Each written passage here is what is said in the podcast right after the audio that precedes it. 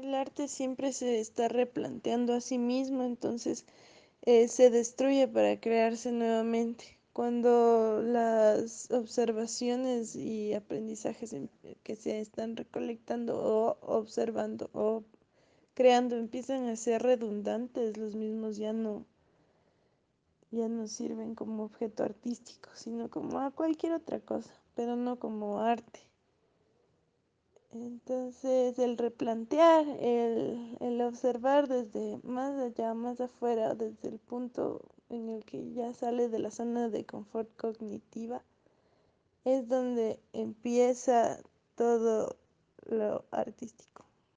Más bien donde empieza la obra de arte, porque lo artístico y lo creativo se da desde antes todo el tiempo. Ya, eh, no se trata de la iluminación, sino de la repetición, recolección y producción de, obra después. Entonces, para esto se deben tomar cimientos firmes en los que participa eh, la racionalidad del artista.